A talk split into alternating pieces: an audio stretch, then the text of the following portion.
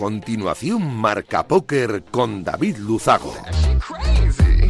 Bienvenidos, locos del naipe. Saludos de David Luzago. Bienvenidos a un programa más. Bienvenidos a Marca Póker, el único espacio de la radiodifusión española reservado para los amantes de la baraja.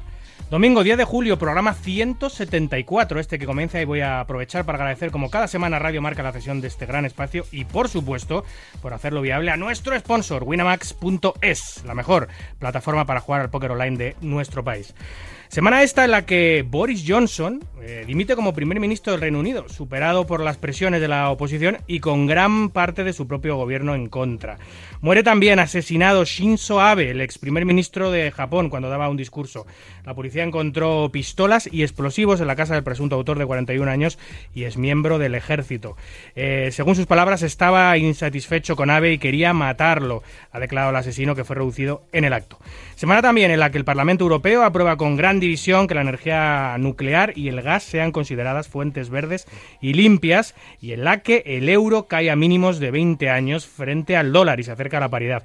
En nuestro país la actualidad viene precedida por la polémica que ha generado el viaje del Ministerio de Igualdad a Nueva York, también por el arranque de las festividades de San Fermín y también, por supuesto, en deportes por la retirada de Rafa Nadal por una rotura de fibras en el abdomen en semifinales de Wimbledon. Nosotros, como cada domingo noche, vamos a intentar que los próximos 90 minutos les sirvan para evadirse un ratito de la situación actual y hacer un poco más ameno todo. Nos ponemos ya en breve con los titulares de un programa como siempre, cargadito de historias, de noticias, de reflexiones de actualidad y por supuesto de entrevistas. ¡Arrancamos! Arriva quello che deve arrivare, non ti preoccupare, non ti preoccupare. Arriva, arriva quello che deve arrivare, non ti preoccupare, non. Bueno, pues hoy vamos a rendir homenaje al decano de los festivales modernos de póker. Digo modernos porque obviamente antes que el World Poker Tour estuvo las World Series, pero como festival y como impacto en la industria y en, y en nuestro mundo, la verdad que el World Poker Tour es único y lo vamos a hacer con su Global Tour Manager, la madrileña Pilar Mejías, conocida como Pinky. Tendremos también un carrusel de noticias que define la perfección lo que ha ocurrido en nuestro maravilloso mundo estos últimos siete días. Recibimos la visita un domingo más de nuestro colaborador de Código Póker, Gerardo Ramallo, que nos va a hablar de cómo el póker te ayuda a mantener en forma el cerebro y también sobre el posible impacto en el mundo del póker de la recesión económica global, cómo nos va a afectar todo esto.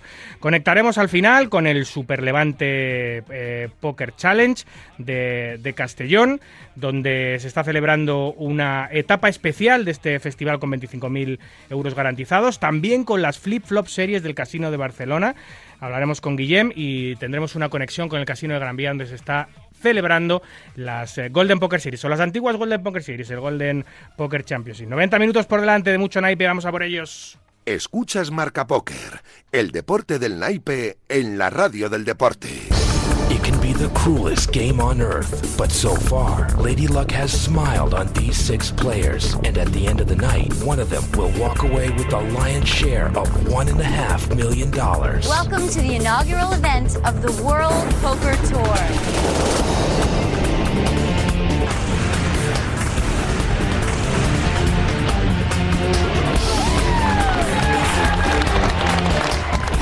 World Poker Tour is a series of international poker tournaments featuring some of the biggest games and the largest payouts on the planet. Tonight, we're in Las Vegas, where the incomparable Bellagio Hotel is hosting the first tournament of this year's World Poker Tour.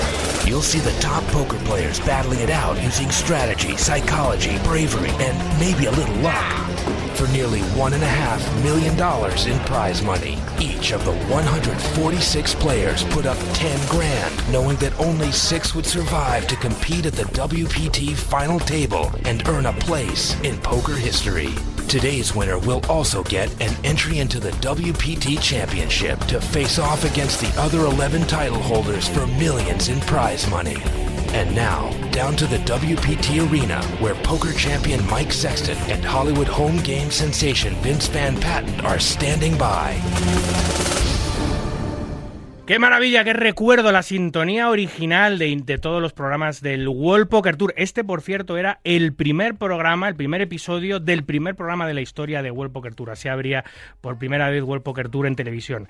Y esta noche, aprovechando su vuelta a España este próximo septiembre, en concreto a Madrid, al Casino de Gran Vía, vamos a hablar del World Poker Tour, uno de los circuitos más icónicos e importantes que existen en el mundo.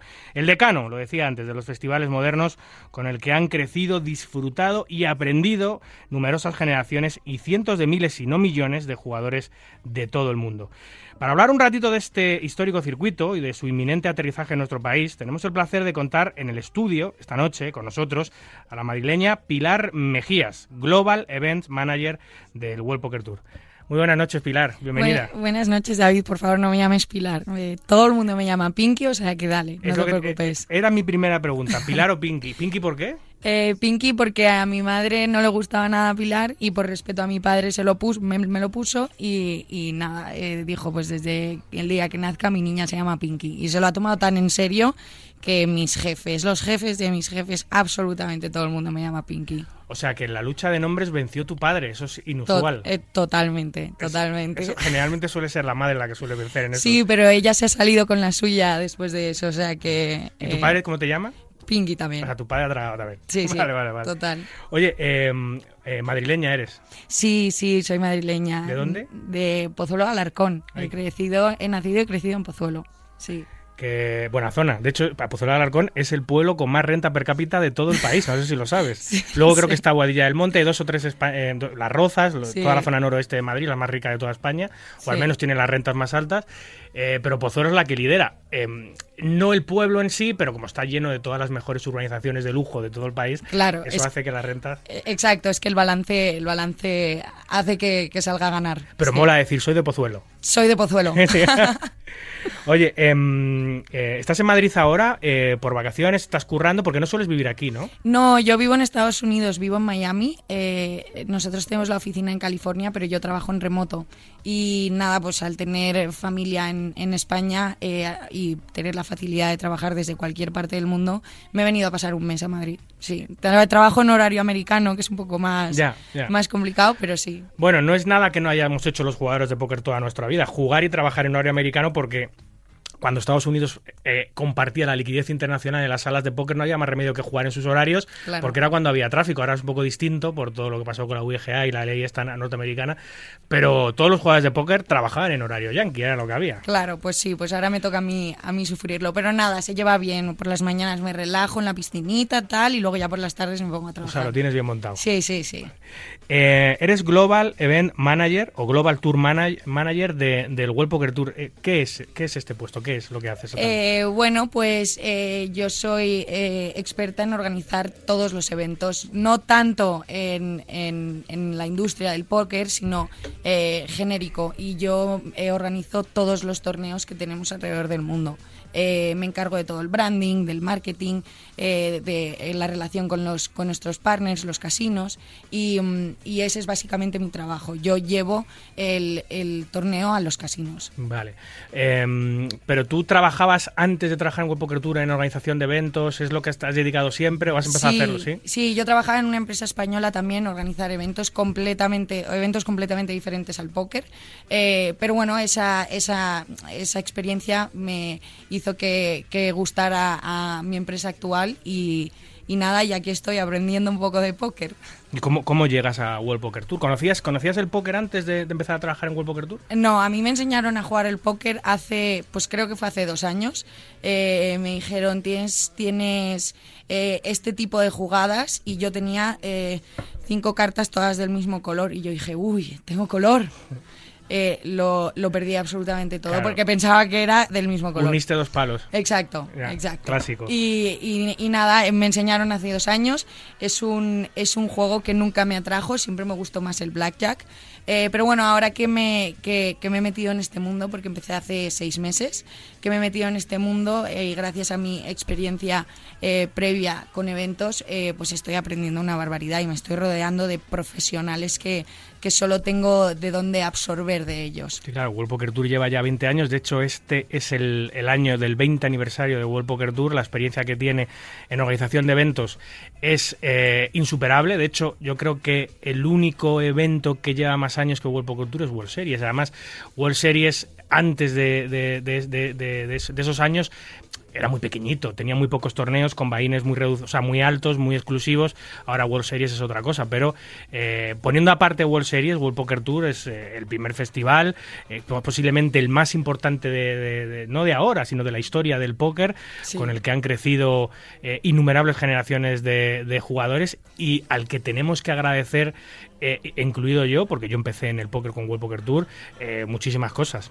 Sí, sí, sí, totalmente. Eh, este año es el 20 aniversario, eh, específicamente el 27 de mayo cumplió 20 años eh, WPT y, y nada, nos hemos, estamos, llevamos medio año celebrando constantemente en todos nuestros eventos y, y bueno, ya tenemos la, la- organizada la celebración final a final de año.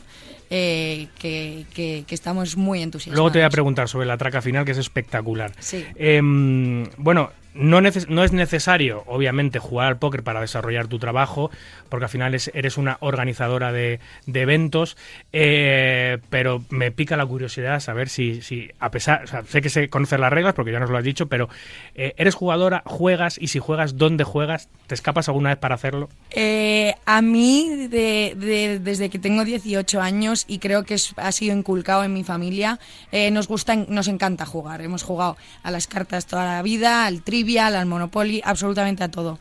Eh, ahora estamos bastante viciados al Catán, pero bueno. eh, divertidísimo. Pero eh, desde el- yo celebré los 18 años en, en- en el casino, eh, mi cumpleaños. Y, ¿Sí? Sí, ¿Lo celebraste en un casino tus 18? Eh, Sí, lo celebré ¿En aquí en, Madrid, en Torrelodones. sí. Fuiste allí con un par a Fui ahí con mi familia, mi familia dijo, por tus 18 nos vamos a casino y ahí lo celebramos y, y es que es divertido, es divertido. O sea, la cosa, yo siempre he entrado en un casino con mentalidad de vengo con un dinero que voy a perder. Oye, y si me lo llevo a casa de vuelta, fenomenal. Pero, pero no, no al póker no, no he jugado. Mi hermano juega muchísimo al póker eh, y, y nada, me enseñó hace dos años, ya te digo. Desde entonces eh, he jugado más, pero yo solo juego timbas en casa y con unas apuestas de 10 euros. Con la no famili- más. con la familia. Con la familia, sí. Bueno, a veces las partidas familiares son incluso sin dinero, que se que le quita un poquito de chicha. Es cierto que jugar sin dinero al final, yo qué sé, pues jugar con garbanzos o jugar con lo que sea, con los amarracos del mus o lo que sea. Bueno, también es divertido porque el póker es un juego divertido, un juego de estrategia muy muy muy chulo, pero claro, le da ese aliciente de, de ganar unos céntimos o unos euritos a, a papá o al tío o a no sé qué o al cuñado de turno, es Sí. molón también. No, además mi familia es muy competitiva. Sin dinero nadie quiere jugar. Sí, ¿no? Así es. Sí, sí, total. Em, bueno, vamos a meternos si quieres en materia con el World Poker Tour, con este grandísimo festival, el Festival de los Festivales, em, que nace, lógicamente, al celebrar este año su 20 aniversario, hace, hace 20 años. Pero te quería preguntar, eh, sé quién lo crea, que lo crea eh, Steven Lipscomb, eh, pero te quería preguntar por qué lo crea. eh, ¿Quién es Steve Lipscomb, eh, para empezar? ¿Y por qué se le ocurre hace 20 años, cuando no había festivales prácticamente, cuando no existía prácticamente el póker eh, de competición eh, de torneos, básicamente había, pues eso, World Series y partidas de cash, ¿por qué decide crear este circuito, este tour? Pues mira, eh, WPT se creó en el 27 de mayo de 2002. eh, se inauguró, lo creó Steven Lipscomb, como bien has dicho, eh, que era un productor de televisión. Eh, estuvo varios años como CEO de la empresa y creó esta empresa para, él quería dar una visión del póker como un deporte. Quería que se dejara ver como algo, eh, como algo prohibido, algo mm, diferente. Quería que fuera, eh, pues eso, lo que es hoy en día. Eh, eh, por eso, básicamente, creó esto. Él era un amante del póker y, y- y- y quería que fuera un deporte como ver el tenis. Eh, esa fue su, su razón. Eh, además, no escatimó en gastos a la hora de crear el World Poker Tour porque desde el primer capítulo la realización y la producción de cada capítulo del World Poker Tour eh, a día de hoy todavía es muy buena. Y han pasado 20 años comparándolo con muchas producciones televisivas de circuitos actuales, que muchos de ellos se han centrado básicamente en retransmisiones por stream a través hoy en día de YouTube o de Twitch. Las retransmisiones de World Poker Tour hace 20 años son superiores en calidad que muchas de las realizaciones de televisión de los circuitos de hoy en día.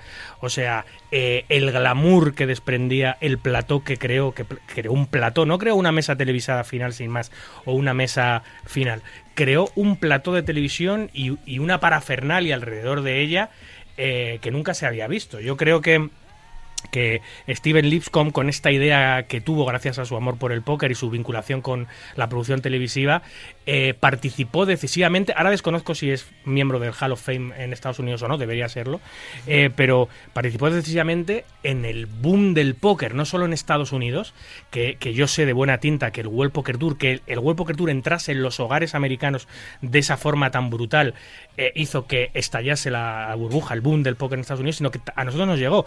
A España nos llegó con un poco de retraso. Es cierto que en el 2002 nosotros todavía no conocíamos el póker a ese nivel. los primeros DVDs Em, coleccionables de World Poker Tour, porque aquí no lo emitía nadie. YouTube estaba todavía en una en una en un periodo de, de, nacimiento, por lo cual no había vídeos colgados en YouTube, no teníamos ese acceso.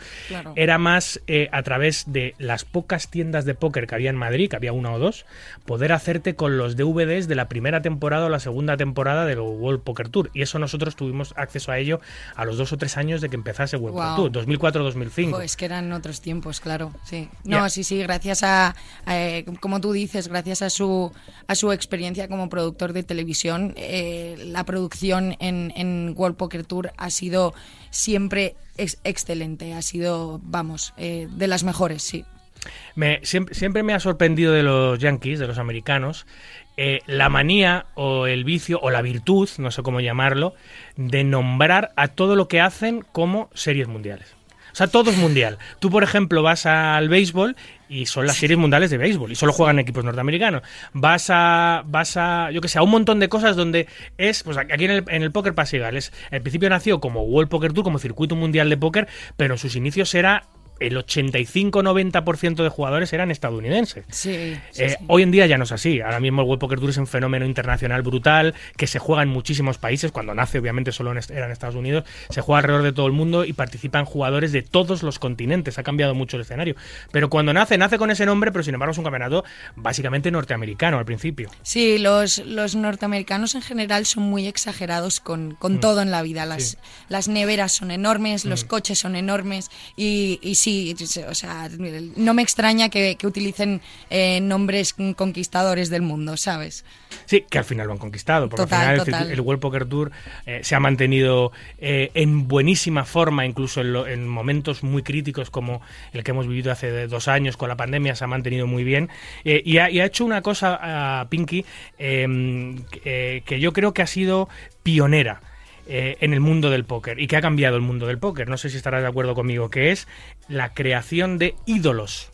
Antes, eh, bueno, había algunos torneos, había algunos referentes, pues todos sabíamos que Doyle Branson, Amarillo Slim, los grandes tejanos, los grandes gambles de la historia, bueno, eran los jugadores reconocidos. Sin embargo, el World Poker Tour, al deportivizar el juego y televisar el juego, creó verdaderos referentes y verdaderos iconos alrededor de la figura de algunos jugadores. Te estoy hablando de gente que todavía a día de hoy siguen siendo importantes en la industria, o muy importantes como Daniel Negranu, Phil Ivey, mm. Scotty Wynn, Mende Master, eh, Gus Hansen, eh, Doyle Branson, que ya lo era, pero le, le, puso en otro nivel. Todos estos jugadores, muchísimos más, eh, John Yuanda, muchísimos más que ahora no recuerdo, em, se convirtieron en ídolos de masas al aparecer en televisión continuamente y algunos de ellos haciendo mesas finales continuamente, no solo norteamericanos. He nombrado a alguno como Gus Hansen, bueno, como Daniel Negranu, que es canadiense, de origen rumano, o como Gus Hansen, que era danés. Ya había algunos que participaban participaban. Eh, eso cambió un poco el póker también, ¿no? Identificarte con tu ídolo, tener un referente, ¿no? Sí, eh, estoy totalmente de acuerdo, pero eh, creo que el World Poker Tour no es solo pionero en crear ídolos, es una es una compañía muy ambiciosa desde el minuto uno en el que nació y, y, es pionero de muchísimas, muchísimas cosas. un ejemplo perfecto y muy claro es el de crear ídolos. Tenemos eh, personas en nuestro, en nuestro mundo que son muy reconocidas mundialmente y la verdad que es un privilegio también eh, porque ellos, esas personas que son tan, tan, tan reconocidas en el mundo del póker, eh, se presentan en nuestros eventos, se juegan con los jugadores, juegan con sus fans, son súper cercanos y, y sí, la verdad que se agradece y, y, y desde luego que WPT les ha puesto a muchos de ellos en donde están ahora mismo. Total. Eh, y, y- y sí, son, son iconos de- del mundo actual. y- habéis sabido agradecérselo, porque hace poco em, habéis anunciado al tejano, Doyle Branson, como, como nuevo embajador de la marca. Sí. Doyle Branson es considerado como el papá o el abuelo, eh, según lo queremos llamar, del póker norteamericano, quizás el jugador eh, eh, más importante de la vieja escuela y además uno de los pocos que sigue en activo, aunque desafortunadamente por recomendación médica este año ha decidido no participar en World Series. Una pena porque hubiese lucido el parche de World Poker Tour. Sí. Y, y no solo eso, sino tenéis al representante más importante de la historia del póker amer- americano, de la, de la vieja escuela, pero también tenéis al que para muchos ha sido, no sé si todavía, eh, el mejor jugador de la historia, que es Phil Ivey. También es eh, imagen de World Poker Tour, está jugando estas World Series con un parche de World Poker Tour, así que de bien nacido es ser agradecido, ¿no? Totalmente. También eh, quería mencionar que el, el- el trofeo más bonito y más importante que tenemos en, en World Poker Tour, que es el, el trofeo de Main Tour, eh, eh, tiene el nombre de uno de los iconos más, más importantes del mundo del, por- del póker y ese es Mike Sexton. Mike y Sexton. y el, eh, nuestro trofeo tiene su nombre, es el Mike Sexton's Trophy. Eh, Mike Sexton, que ha hecho posiblemente junto con, ha protagonizado junto con Vince Van Patten, que era un, un actor eh, norteamericano, es un actor norteamericano, eh, posiblemente han sido la pareja de comentaristas más icónica de la historia del póker. Eh, Sí. Tristemente, hace dos años y medio, creo, Mike Sexton eh, nos dejó. Eh, ahora ha sido sustituido también por un- una personalidad importante, más joven del mundo de- del póker. Ahora hablaremos también de los comentaristas. Pero, eh, ¿de quién fue la idea de, de poner a Mike Sexton a- junto a un actor que era un amante del póker, hacer las locuciones? Fue una apuesta muy arriesgada porque no eran jugadores, eran. Bueno, Mike Sexton sí un poco más, pero Bane Van no lo era, era un, era un actor de Hollywood. Eh, ¿De quién fue la idea de ponerlos? O, o- o cómo salió esta idea? Y lo bien que ha funcionado, ¿no? Porque. Sí, pues es una, es una pregunta muy complicada de responder. Eh, no tengo ni idea de quién fue el, el, el personaje que decidió que estas dos personas se juntaran a ser comentaristas de póker. Posiblemente Steven. Por- posiblemente, sí. Pero eh, desde luego que, que- que esa loca idea eh, ha, ha sido un resultado brillante. Son dos personas que no se podían haber llevado mejor. Han trabajado muchísimos años juntos eh, y, y la verdad que, que- ha sido todo un éxito esa pareja. A mí te puedes imaginar que, que- que he sido de- desde el año 2005 comentarista de póker, lo sigo siendo en muchas ocasiones. eh, yo tengo una capacidad crítica con los comentaristas eh, muy alta, porque es lo que yo hago y me fijo mucho en lo que hacen, cómo lo hacen, eh, las coletillas que meten, eh, cómo, cómo solucionan los vacíos, cómo solucionan un montón de cosas. Es de formación profesional, al final estoy pendiente de todas esas cosas y me gusta mucho el ritmo que imprimía eh, Mike Sexton y Vince Van Patten a los programas. Además, el tipo de comentarios muy alejado del comentario técnico complicado para el gran público. Hacían y haz- hacen hoy en día Vince con su nueva pareja eh, unos comentarios eh, para todo el mundo, para todos los bolsillos, diríamos, para que todo el mundo pueda entender y acercar al mundo del póker, ¿no? Porque luego es cierto que algunos campeonatos a través de stream los comentaristas son excesivamente técnicos con un con un lenguaje excesivamente em, particularmente nuestro que hace muy complicado acercar el póker a los demás, porque no te entienden. Totalmente. En, en, en World Poker Tour siempre se, se, eh, tenemos tenemos la costumbre de que todos casi todos nuestros jugadores, todo todo nuestro público son sus familias, sus amigos y, y World Poker Tour siempre quiere acercarse a, absol- a absolutamente todo el público y que y que se pueda entender eh, para, para toda esa gente que no tiene tan tan o sea, un conocimiento tan cercano al póker. Fue dura, ¿no? La pérdida de Mike para toda la familia World Poker Tour. Sí, sí, fue, fue muy dura. Yo, eh, por desgracia, no tuve la oportunidad de conocerle eh, porque empecé más tarde en mi empresa, pero eh, es, es, es maravilloso que en, que en un ámbito de trabajo se hable tan, tan bien de una persona. Y, y yo, pues, no tuve esa suerte, pero, pero ah, me hubiera encantado. eh, y, y mis compañeros hablan de, de- de este icono como, como, pues, como lo que fue cercano, familia. Eh, es muy difícil, casi imposible sustituir a Mike Sexton en la locución de los eventos, en el rol que tenía dentro de World Poker Tour, también como embajador, es casi imposible.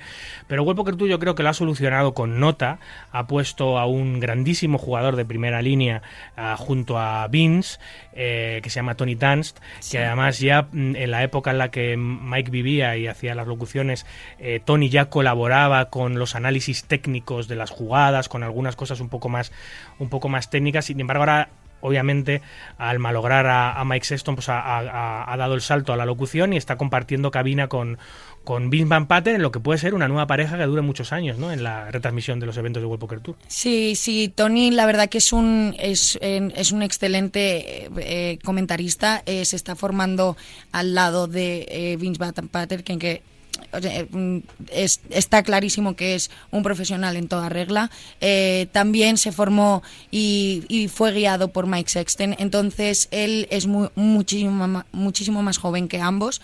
Eh, pero desde luego que va por un camino brillante, es de nuestra, sigue siendo eh, nuestra, nuestra pareja Vince y él, y, vamos, que, que, es precioso ver cómo de generación en generación unos van aprendiendo de otros y, y tenemos otra parejaza ahora mismo. Me gusta además Tony porque, porque eh, es un jugador muy peculiar es un, es un gran talento a la hora de jugar, pero además tiene una particularidad eh, que es que eh, viste de traje siempre. Esto es absolutamente inusual en el mundo del póker. En el mundo del póker todo el mundo va muy cómodo, con camisas anchas, pantalones, incluso sandalias, eh, gorras, con un estilo muy casual, súper informal para estar cómodo, porque al final vas a pasar muchísimas horas sentado en los torneos de póker y hay que estar cómodo. Sin embargo, Tony Dance no pierde ese glamour, todos los torneos los juega vestido de traje riguroso con hombre muy, muy elegante. Es peculiar y elegante. ¿eh? Sí. Eh, y, eso siempre me ha llamado mucho la atención, porque luego dices, joder, este tío ya está dando la nota. No está dando la nota, es así su personalidad. Y aparte es que es un gran jugador, porque si dices, es que, es que encima luego no gana nunca, no, es que encima gana. Sí, sí, está ahí vestido como James Bond y encima, encima, o sea, tiene la parte más glamurosa del póker que casa muy bien con el World Poker Tour, que es un circuito muy glamuroso al fin y al cabo. No, él es, él aparte de ser elegante físicamente, es, es que es un hombre hecho y derecho. Es mm. súper eh, elegante en, en, todos los aspectos, muchísima clase y, y, la verdad que, que, es un fenómeno. Y buen tío, es un tío. Es muy buen tío. Un tío educado, un tío. Sí, es muy eh, dulce. muy respetuoso, muy. Es muy cariñoso, mm, mm. es muy familiar, muy cercano. Es, es, estupendo, la verdad. Los jugadores eh, les encantan cuando está el, el, por, en algún evento que coincidan, sí. Em, hablando de glamour que desprende Tony Dance y que está en sintonía con lo que con el que desprende el World Poker Tour. Es cierto, lo hablábamos hace un momento, que desde el primer capítulo, el primer episodio del primer capítulo, ya se veía eh, qué era el World Poker Tour, ¿no? Todo el show de luces, ese plató tan espectacular que es característico de World Poker Tour, en el que todos hemos soñado estar alguna vez. Yo el primero, yo siempre, yo cuando todavía no sabía casi ni, ni, ni, ni las reglas, estaba empezando a jugar y veía los primeros eh, capítulos, yo siempre dije Em, algún día voy a estar en una mesa final de World Poker Tour. Eh, mi primera, lo primero que dije fue que me acuerdo se lo dije a mi primo, que también le gustaba el póker, ya no juega, le dije, algún día voy a jugar un World Poker Tour. Y lo siguiente que dije fue, algún día eh, estaré en la mesa final de un World Poker Tour. Lo primero es muy sencillo porque solo hay que pagárselo ahí, ¿vale? ¿Has jugado? He jugado un World Poker Tour, sí, he jugado un World Poker Tour, en, me clasifiqué hace muchos años en Full Tilt Poker, me clasifiqué para el, el, LAPC, el World Poker Tour Los Ángeles Poker Classic, y me, me fui, que era además de los caros, era los de 10.000 de Bahín, y lo jugué y ese sueño lo cumplí pero no llegué a la mesa final. bueno. Y, me queda el gran sueño que es llegar a la, a la, glamurosa mesa final de World, Poker Tour, porque eso es una idea para mí de Steve Lisco espectacular. antes con las microcámaras, con ese plano tan espectacular que daban las cámaras, las hall, las cams, que puso de moda World Poker Tour, ahora con, los lectores de radio de frecuencia, pero sea como fuere, eh, qué glamour desprende todo alrededor ¿no? del circuito. Tota-, totalmente, además ahora que hemos empezado em, desde hace un par de años a, producir en nuestro propio set eh, mesas finales, eh, tenemos un, un, espacio que se llama el Esports Arena en, en Las Vegas, donde donde es, es, es entrar y es eh, World Poker Tour. Todo es World Poker, o sea, es, es brutal. Entonces tenemos un set donde producimos que, que hace que esto sea aún más glamuroso. Ahí os lleváis las mesas finales de todos los torneos que se celebran en Las Vegas o que se celebran en todos Estados Unidos. Depende, eso va por cada partner. Cada partner es lo que, lo que, lo que él decida. Vale, vale, vale. Eh, hablando de, de otros países, eh, World Poker Tour, como decíamos al principio, nace en Estados Unidos, empieza fundamentalmente con jugadores norteamericanos, del circuito norteamericano, luego se va extendiendo, eh, pero llegáis, un, llegáis a un punto en el que, en el que posiblemente, esto lo digo yo, eh, eh, saturáis un poquito. Es decir, eh, estáis en demasiados países haciendo demasiados festivales. Creo que llegáis a estar, puede ser, en setenta y pico países a la vez, ¿puede ser? Sí, llega un punto que es brutal y que obviamente se satura. Por eso, por eso se, se genera este cambio. Decidimos que que nos vamos a centrar en unos puntos mucho más estratégicos, países, mucho, países, sobre todo ciudades, mucho más eh, atractivas para los jugadores, para que no solo tengan una experiencia de póker, también puedan tener experiencias culturales. Y decidimos reducir el número de partners que tenemos y em, emplear mucho más tiempo, mucho más esfuerzo, mucho más trabajo en, en cada uno de estos partners que tenemos, sí. Vale, menos partners, pero eh, más fuertes. Intentar. Sí. Y ahí es donde entra en juego, que ahora hablaremos sobre ello, eh, vuestra vuelta a España. Eh, sí. por, por esas razones. Elegís una ciudad como Madrid, que ahora mismo es eh, top mundial de Sí. turismo. Eh, Madrid ahora mismo está a la altura de las grandes capitales europeas, como capital europea que es.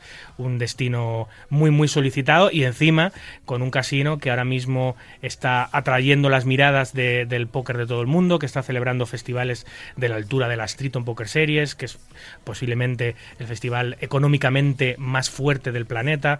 y de Eh, los casinos más bonitos del sí. planeta. Bueno, vamos a, ahora vamos a hablar sobre, sobre vuestra vuelta, con qué tipo de evento volvéis a, a- a España, porque en World Poker Tour no solo está el World Poker Tour clásico, de toda la vida, sino que habéis tenido y tenéis distintas dis- distintas distintas opciones. Pero bueno, ahora vamos a entrar.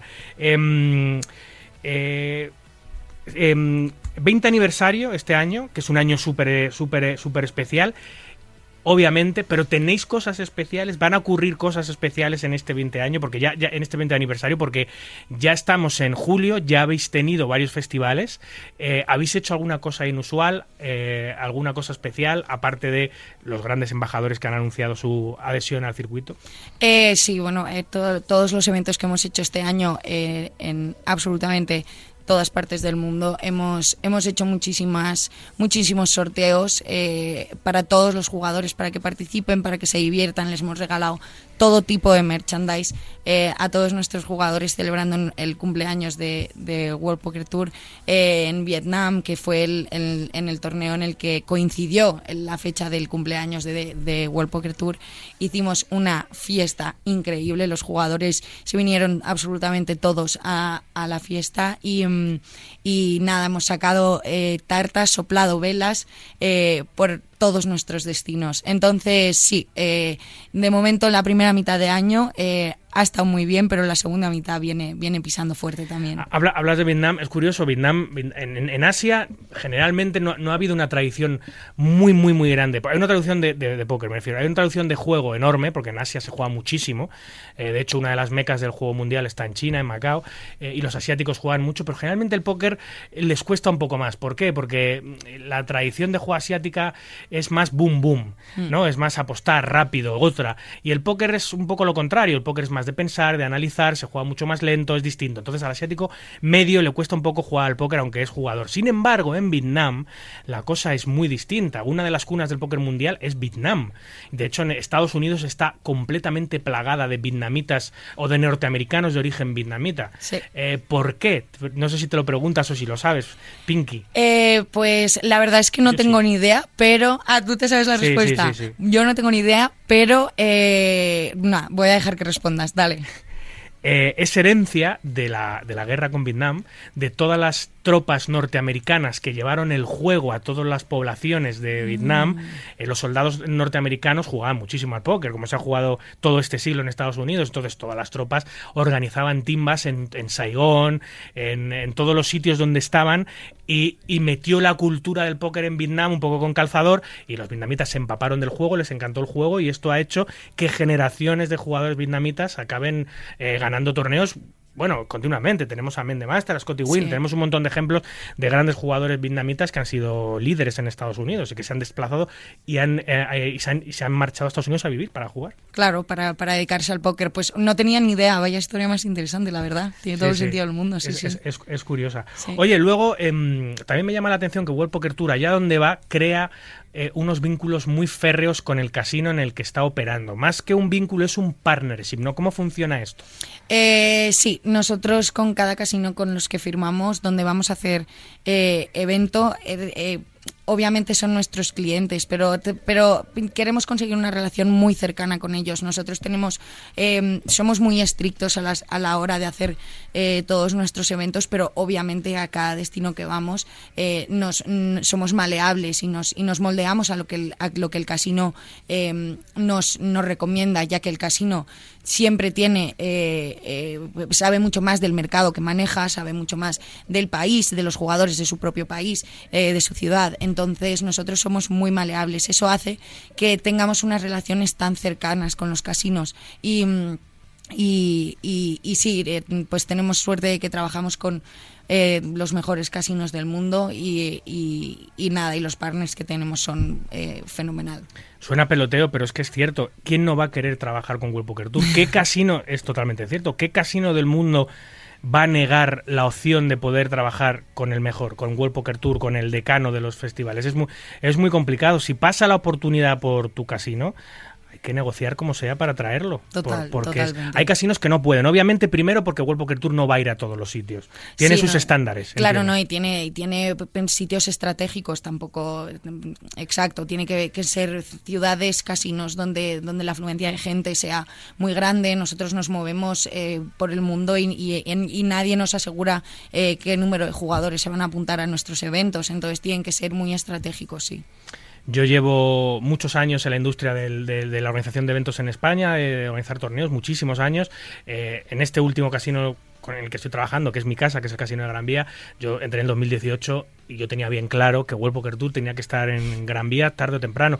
Eh, en los primeros años es muy complicado porque no eres nadie en el mundo del póker, no te conoce nadie, tienes que crear una base eh, primero de, torneos locales, de generar una afición alrededor de tu casino que no existía, empezar a traer los primeros torneos nacionales, crecer un poquito para que eventos como el vuestro puedan fijarse tarde o temprano. Aunque al final eh, he llamado yo a la puerta, eh, obviamente tienes que tener un background y un buen feedback que le llega a World Poker Tour de que tu casino es apto para albergar un circuito de estos.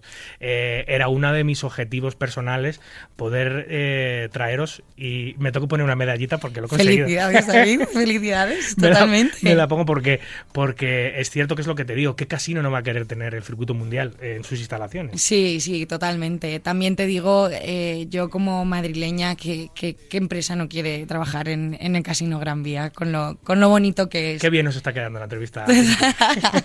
Total.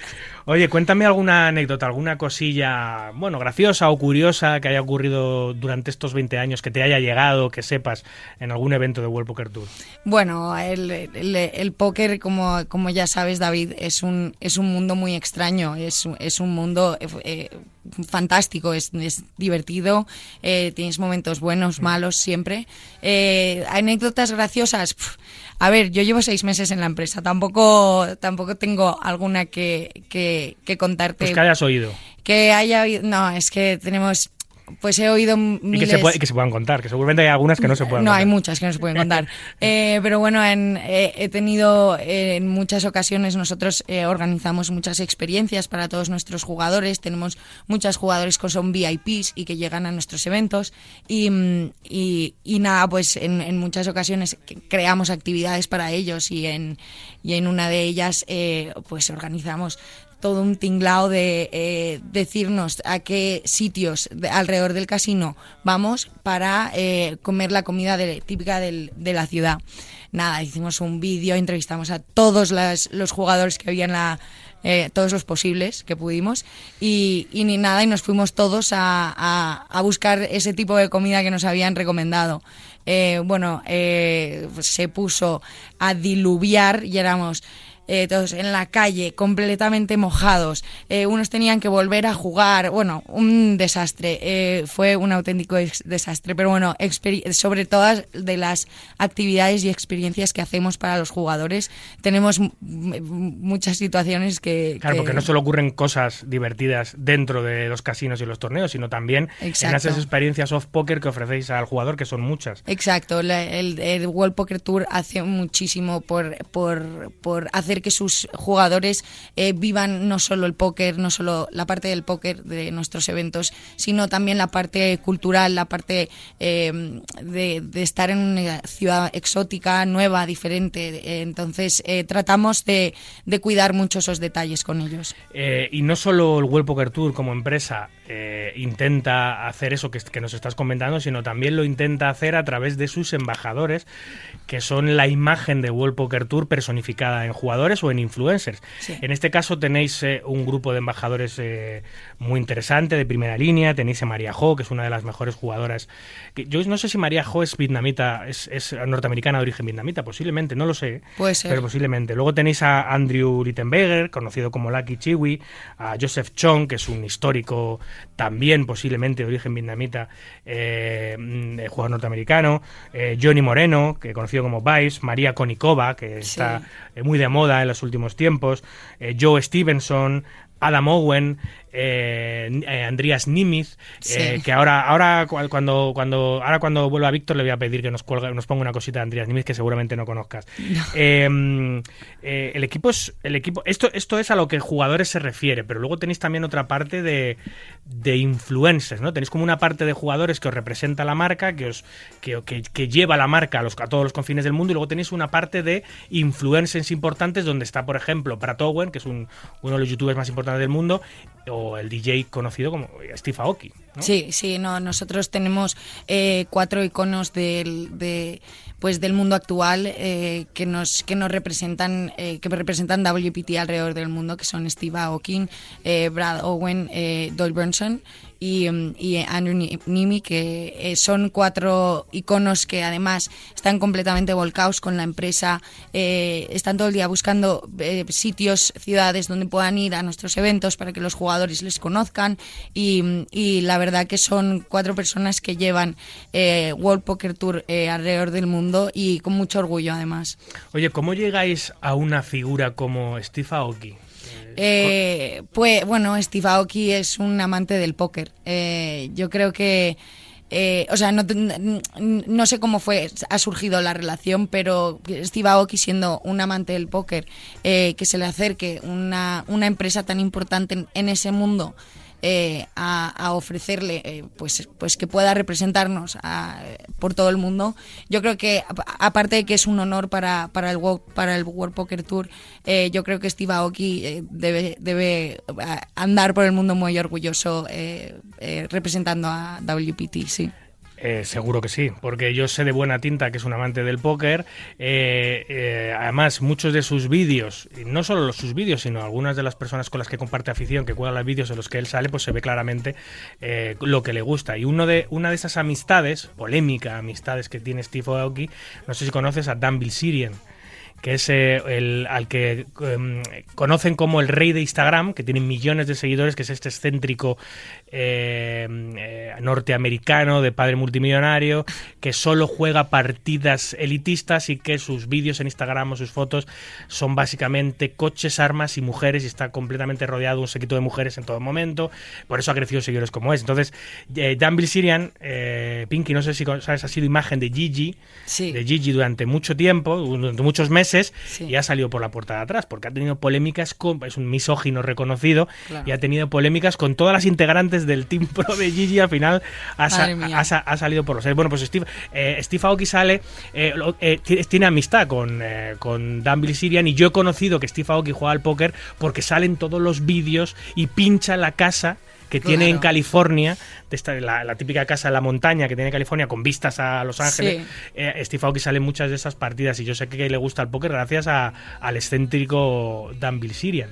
Sí, pues mira, oye, no hay, no hay mal que por bien no venga, ¿no? Ha salido de ahí y él ahora es un amante del póker y, y, y nada, y nos carga a nosotros con él, o sea que... ¿Juega eventos? ¿Le lleváis a algún evento? Le hemos, este? llevado, le hemos llevado a uno, desde que es embajador le hemos llevado a uno y, y obviamente el- el- todos los jugadores se, se- les encantaba y además él, él es súper cercano y se sentaba, iba por las mesas, eh, no se tomó el juego nada en serio, pero, pero, pero fue muy divertido. Bueno, eso a World Tour le da un poco igual, ¿no? Eh, No, al final, exacto. En, el evento lo que, lo que está es que esté él. Exacto, exacto. Lo que, lo que queremos es que, que- que esté con los jugadores, interactúe con ellos y eso él lo hizo de maravilla. O sea, eh, trajo una tarta, se la tiró al icónico Matt Savage a la cara. eh, bueno, eh, fue muy divertido, sí. Ahora te voy a preguntar sobre Matt. Eh, mira, hace, a- a- ayer antes de ayer yo retuiteé un, un, un tuit de un, de, de un jugador que también es eh, un VIP en otra actividad, no sé, tiene el circulito este azul de Twitter de persona Sí. reconocida y tal. Y tiene muchos seguidores, tiene casi un millón de seguidores. No sé quién es, ¿eh? Yo, yo lo retuiteé porque el mensaje me, me, me, me gustó y, y hacía referencia a que, a que toda esta gente, a pesar de que juegue mejor o peor, todos estos influencers, a pesar de que jueguen mejor o peor al póker, todo el show que crean alrededor del póker y toda la imagen y publicidad que da al juego es muy buena.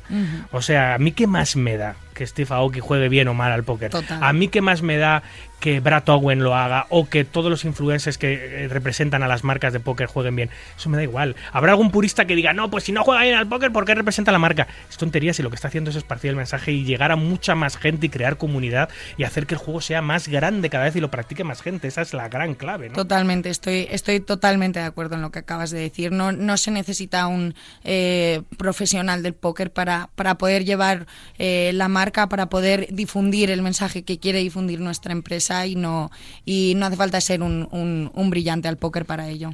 Eh, mira, voy, voy, más allá, no solo los influencers, sino los, los propios jugadores, cuando hacemos eh, algunas cosas que se salen de lo normal, como eh, Phil Helmuth disfrazarse, o ahora mismo Dan Cates en World Series que se ha disfrazado de Macho Man, un, un luchador y ha ganado el Play Championship, o todos los jugadores, yo me incluyo entre ellos, que hacemos vídeos humorísticos, de humor, eh, que están relacionados con el póker porque son, que al final unos te consideran como un payaso, otros te consideran como, como un artista por hacer vídeos.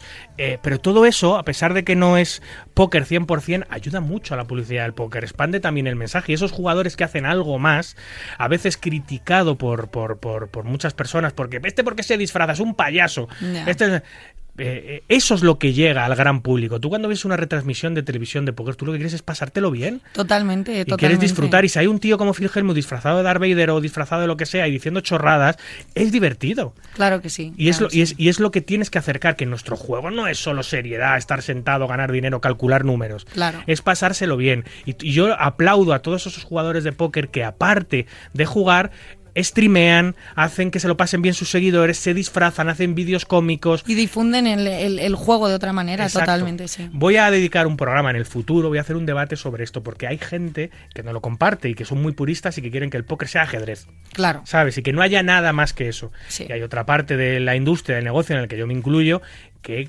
que considera que el póker puede ser espectáculo y puede ser interesante para, para no solo los puristas, sino para estar mucho más abierto. No, además que el- lo primero de todo no, no se puede ni comparar al ajedrez, son deportes completamente diferentes y, y- y sí, desde luego que en el, en el póker se puede aprovechar esa, esa parte divertida, se puede, se puede sacar en, eh, en comparación con el ajedrez, que es algo muchísimo más, eh, tienes que estar muchísimo más concentrado y, y sí, desde luego que estoy totalmente de acuerdo contigo, el, el- deporte del póker tiene que ser algo divertido, entretenido, que, que llame a, a las masas y, y- y- y que la gente lo disfrute. Claro, es un hobby, al final tú vas a gastarte el dinero eh, y tienes que irte con una sensación interesante. El, el póker tiene la gran virtud de que eh, es un hobby que te puede retornar dinero. Generalmente los hobbies, Pinky, cuestan pasta. Todo el que tiene cualquier tipo de hobby, lo que te cuesta es dinero. Ga- Ganas en experiencia, en divertirte, etcétera, etcétera pero que te dé una, un retorno de inversión tu hobby es muy complicado. Los hobbies absorben, chupan pasta.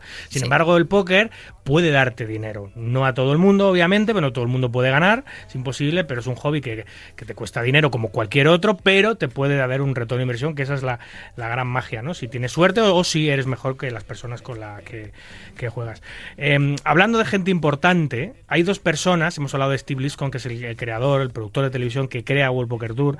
Hay dos personas, yo creo, importantes en la historia de World Poker Tour. Una, sin duda, es eh, Matt Savage. Sí. que es, es, el, es el, el- el jefe de la, tournament, de la TDA, de la Asociación de Directores de Torneos, que es la que rige básicamente eh, los torneos en el mundo, casi toda la reglamentación se rige por, por esto. Matt es el, el, el- el jefe y, y es el director principal, no sé qué cargo ostenta ahora mismo Matt dentro de, de World Poker Tour, pero, pero ha sido y es una figura muy importante, el eterno, el eterno opositor al Hall of Fame norteamericano que todos los años matemáticamente está, está propuesto y lo va a conseguir obviamente porque es Lo una figura, no, no es una figura importante en World Poker Tour solo, es una figura muy importante a nivel de póker mundial, ¿no? Ahí le tenéis. Sí, no, Matt, Matt Savage es, eh, bueno, para presentarle un poco, es eh, nuestro Tour Executive Director, es el director ejecutivo del de World Poker Tour. Eh, es, es una persona, eh, es un profesional en toda regla, eh, sabe de póker a no poder más, eh, se rodea además de, de, de de gente que sabe mucho, mucho del póker. Él no para de aprender, no para enseñar. Eh, conoce absolutamente todos. Es que eh, es, mm, parecerá mentira, pero conoce a todos los jugadores de póker del mundo. Eh, ya, él, ya él le conocen. Se saluda con todo el mundo. Tiene buenísima relación con todos los partners de los casinos, todos los, los, los managers de todos los casinos. Y la verdad que es un profesional en toda regla. Eh, sí, él es nuestro, nuestro director ejecutivo del, del tour y, la verdad que, que- que es, es- es una maravilla trabajar a su lado. A- me llamó la atención lo cercano que es. Eh, nunca pensé que llegaría a hablar con él directamente a la hora de organizar el evento de, de Gran Vía. Y la primera vez que, mm, que hablo con él es una video call. Eh, donde él está haciendo la video call conduciendo eh, está en el coche bueno creo que está- eso suele hacerlo, ¿eh? eh, y me llamó la atención de que directamente me dijo, hey David, así no me conocía de nada. Yo digo, hostia, el Matt Savage me está, ya- me está hablando por mi nombre de pila como si fuese su colega, Sí. al que yo he visto y con el que he crecido toda mi vida. Yo he dirigido muchísimos torneos también, me encanta la dirección de eventos, para mí él es un absoluto referente en la profesión y tener la oportunidad, después de tantos años en el sector, de poder hablar con él y encima con esa cercanía, con ese buen rollo, eh, me puso los pelos de punta, ¿sabes? Por WhatsApp también habláis, ¿no? Sí, por WhatsApp hablamos ahora mucho porque estamos, tenemos, eh, es otra de las cosas que me llama la atención también de World Poker Tour, que sois tremendamente flexibles a la hora de confeccionar el calendario de Sí. eh, el circuito en tu casino, porque con otros circuitos está todo impuesto. Esto es lo que hacemos en todos los sitios y esto tiene que ser así. Tu casino sea A o B. Sin embargo, World Poker Tour te dice cómo trabajas, quién eres, qué haces. Eh, Es que es lo que es lo que es lo que busca WPT. El World Poker Tour busca una relación con el casino donde el- eh, eh, nosotros también aprendamos de lo que el casino tiene que ofrecernos. El casino es el experto en, en saber qué mercados lleva. Es el experto en saber eh, qué, qué- qué torneos puede haber alrededor de, de- de su propiedad. Eh, el casino es el que nos va a, a ofrecer todo ese conocimiento a nosotros. Entonces, es lo que te digo, somos maleables, flexibles, hablamos, eh, escuchamos y, mm, y, y sí, la verdad que gracias a eso tenemos relaciones estupendas con nuestros partners. Matt Savage es una garantía absoluta de, de tranquilidad, de honestidad para todos, el, el número uno de reglamentación de póker en el mundo, el presidente de la TDA. eh, eh, va a venir a Madrid, eh, eh, va a venir junto con Andrew Tillman, otro referente de, la reglamentación y de la dirección de torneos internacional, ahora está trabajando en, World Series. Y luego tenéis otro, otra persona muy importante que creo que es el director de operaciones o el CEO de World Poker Tour, que es Adam Pliska, ¿no? Sí, es el, es el CEO de la empresa. Adam, eh, bueno, es, es, un, es una figura eh, que, yo creo que nos representa a todos los, los, los trabajadores del World Poker Tour. Es, es, él es abogado, es el, ahora es el CEO de nuestra empresa y es eh, aparte de una persona maravillosa, eh, porque en qué empresa entras tú y tienes a- hablas con tu CEO por WhatsApp. Entonces eh, es cercano, es familiar, eh, eh, aprendes muchísimo de él y es eh, de las figuras más importantes que, que existe en nuestra, en nuestra, en nuestra compañía, sí. Am, Adam Pliska, Matt Savage, Steve Bliscon, grandes nombres. Bueno, yo eh, quiero no quiero olvidarme de, de Angélica y de Katie, que son tus compañeras, que son maravillosas, Sí. eh, con las que eh, se organiza todo con una fluidez absoluta, con una simpatía total. La verdad es que eh, mi prejuicio previo o mi cliché o el estereotipo que yo tenía de World Poker Tour era que erais más herméticos, que era más complicado acceder a vosotros, llegar a Sí. vosotros, negociar con vosotros. Sí, yo tenía un pequeño temor en ese sentido, sin embargo, a la hora de hablar con Kitty y con Angélica quedó todo olvidado, vi que todo era súper fluido, que las ganas eran mutuas, que la sinergia era brutal. Eh, el equipo que tenéis es muy completo, es muy profesional, es muy humano, muy cercano y eso facilita mucho las cosas. Sí, totalmente, estoy totalmente de acuerdo. Yo que trabajo con, con todos ellos día a día es, es, es, es un auténtico placer. Oye, em, también sois sala online, ¿no? No operáis en todas las partes del mundo, de hecho creo que en Estados Unidos tampoco, porque está, está todo esta, toda esta movida que hubo en el año 2006 o 2008 con la UDGA y, y es muy complicado operar en Estados Unidos, solo en algunos estados se permite, pero también, también sois eh, sala online. Simplemente quería saber eso. Sí, te- sí, sí, sí, claro que lo somos. Tenemos a, a nuestro a nuestro club WPT donde donde como nosotros no- lo llamamos todos nuestros clubis eh, consiguen puestos en eventos eh, eh, en persona, en eventos que organizo yo y, y sí, la verdad que le animo a todo el mundo. Club WPT es un es un club divertidísimo. Mira, te dije que Víctor nos iba a preparar un audio eh, que, te va, que te va a sorprender de, de uno, de uno de tus embajadores. A ver. Hola, soy Andrés Nemeth. Si quieres enterarte de lo que ocurre en el mundo del póker, escucha Marca Póker. Ahí la tienes. No solo es embajador de World Poker Tour, también lo es de Marca Póker. ¡Qué bueno! Eh, claro, le conseguí en... eh, yo tengo un montón de audios... Oye, qué bien habla español, ¿eh? Sí, sí, habla bien, habla Sí, bien. sí. De hecho, este audio, a ver, se nota que no es español, pero luego hablas, hablas con él y alguna palabra suelta y alguna palabra dice y está bien. Sí. Em, yo tengo audios, un montón de audios de, de los mejores jugadores españoles eh, promocionando el programa, es un favor que me hacen personal. Y el Astritón, que las tuve en el casino, Sí. que estaba a los mejores del mundo, dije, voy a echarle, voy a echarle dos huevetes Claro. y voy a, voy a los A que me acabé sí. intentar conseguir audios para el programa. Y Andrea se tiró mucho el rollo y me hizo este corte que ya lo he puesto en varios programas. Qué bueno, qué bueno. Así que ahí le tenemos al eh, World Poker Tour Ambassador también haciendo embajador de, de- de marca. Em, muchísimos torneos los que habéis hecho, no solo el clásico World Poker Tour de 5.000 o de 3.000 dólares como es ahora o 3.000 euros. Habéis tenido Deep Stacks, el World Poker Tour 500, un tour de los pioneros en High Stakes que fue el Alpha 8. Eh, luego eventos especiales de todo tipo. Tu- tuvisteis vuestro tour nacional y vuestro tour regional. O sea, habéis hecho de todo. Hemos hecho de todo. eh, yo creo que, que de las mejores cosas que tiene World Poker Tour es que es ambicioso. Siempre si- sigue, sigue intentando mejorar su producto y, y desde luego que hemos pasado por, por, por muchas ramas dentro, de, dentro de- del producto que nosotros y el servicio que nosotros eh, ofrecemos a los jugadores. Eh, ha sido el, el- el- el último que, que se ha jubilado. Eh, se ha sustituido por Prime, que es como la, versión 2.0 de DeepStacks. Eh, pero sí, desde luego que, que todos estos cambios son por, por, por ambición, por evolución, por estudios, todo. Eh, nos hemos ido adaptando a, a- al, póker. demanda. Claro, a la demanda, nos hemos ido adaptando al póker más moderno, a lo, que, a lo que los jugadores quieren.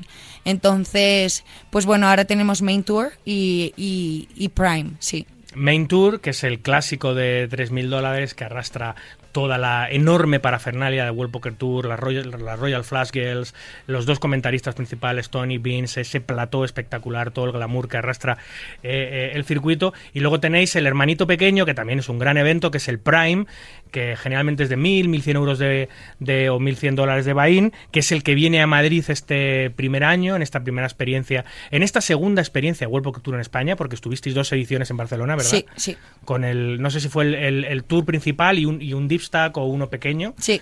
en su época. Ahora venís con el Prime a, a Madrid. Eh, ¿Cuándo es? Eh, eh, Es Pinky? del festival, empieza el 10 de septiembre hasta el, hasta el 19 y el, y el main event es del 15 al 19, sí. Y con un calendario, como decía, muy flexible, muy, un calendario muy, norte- muy norteamericano que incluye, pero muy flexible, adaptado, hecho, hecho en, en, cooperación con el casino, eh, pero que tiene incluso torneos que en España no se destilan mucho, que es como el Woman Event. Sí. Eh, en España ya no, no, no se hacen, no se hacen mucho. De hecho, nosotros tenemos eh, eh, nuestra representante más importante femenina del póker, es Leo Margets. No sé si sabías, Pinky, Leo Margets es una declarada enemiga de los torneos de mujeres. ¿Ah, sí? Sí, aunque los juega, porque no es tonta. Claro. los juega porque tiene, para ella, como, como gran, gran jugadora que es, es EV positivo, tiene una expectativa positiva muy importante, eh, pero no le gusta por una serie de cosas. Siempre lo, siempre lo recomiendo, por cierto. A mí sí que me gustan los torneos de mujeres. O sea, no, no, no veo, no veo que acerquen a la mujer al póker, o sea, que sea la vía para acercar, porque cuando yo empecé hace 22 años, eh, el 5% de los participantes en los torneos eran mujeres. Hoy en día, en el año 2022, el 5% de los participantes son son mujeres. Sí. no, ha crecido nada. Entonces, no, no, hay, no influye. Pero bueno, es una, es una manera de que si alguna mujer tiene algún, algún problema con jugar torneos mixtos o quiere acercarse al póker a través de ellos, pues es una buena opción. ¿Por qué no? Totalmente. Le- O sea, los, los torneos de, de póker de mujeres lo- los puedes ver desde dos puntos de vista. Eh, uno, para intentar, obviamente, a- a- acercar a las mujeres al póker eh, y, y también para que se para que se vea que, que, que- que- que, pues eso, que en el mundo en el, en el que andamos hoy en día eh, eh, hay jugadoras de póker, aunque no, aunque no se vean mucho, pero las hay, ¿sabes? Sí, sí. Para esos torneos son para mostrar que, que en, en un torneo masivo donde un 5% son mujeres que se, que se difuminan entre, entre las masas, eh, son torneos para, para, para dar a ver que hay mujeres dentro del mundo del póker. Eh, llega Prime, llega con un calendario súper interesante, incluyendo eh, un high roller de, de 5.000 euros en el, en, el, en, el, en el propio cartel. Eh, hay algún otro high roller, hay eventos para todos los bolsillos, también de ciento y pico euros, con un main event de, de 1.100. ¿Cuáles son las expectativas para este Prime de Madrid del 10 al 19 de septiembre de World Poker Tour? Las expectativas de World Poker Tour con este circuito. Bueno, pues como diría otra vez nuestro director ejecutivo de los torneos, Matt Savage, eh, Matt tiene, tiene miedo de no tener suficientes, suficiente espacio para, para la cantidad de gente que va a venir.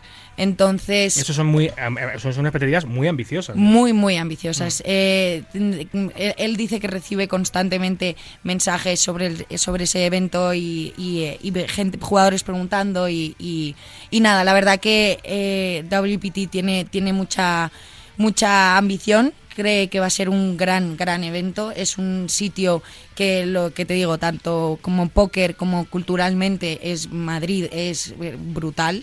Y, y- y esperamos eh, jugadores desde muchas partes del mundo. sí. Oye, a ti a nivel personal tiene que ser una cosa muy especial, ¿no? Ser madrileña, eh, eh, trabajar para World Poker Tour en eventos y que, el- eh, que llegue un evento, un evento más a Europa, que no hay muchos de World Poker Tour este año, un evento más a Europa que sea en tu país y en tu ciudad. Tiene que ser algo muy especial. Es, la verdad es que es, es muy especial. A mí cuando, cuando, cuando se me dio el placer y el honor de, de poder llevar este evento, eh, pues, ¿qué te voy a contar, David? Si, si estoy trabajando contigo y, y- y es, es una maravilla, es el, poder, también el, poder, el, el hablar con la gente en español, el, el estar en mi casa, es, es, es estupendo, me hace muchísima ilusión. Sí. Pues no te puedes imaginar la ilusión que tenemos nosotros en el casino por recibiros después de tantos años. Sí. Oye, em, todos, los, todos los eventos de World Poker Tour eh, desembocan en uno especial, Uh, mágico, sí. que va a ser este año en diciembre. Eh, en el casino Aria, ¿puede ser? No, en el casino Wynn. En el Win, en el casino Win, que es el World Poker Tour Championship. Es la gran final del World Poker Tour. Y este año eh, tiene un buy-in bastante asequible. Es un buy-in caro, pero no es. Ahora estamos acostumbrados a buy-ins eh, escandalosos. Justo. Son 10.400 dólares, ¿verdad? Sí.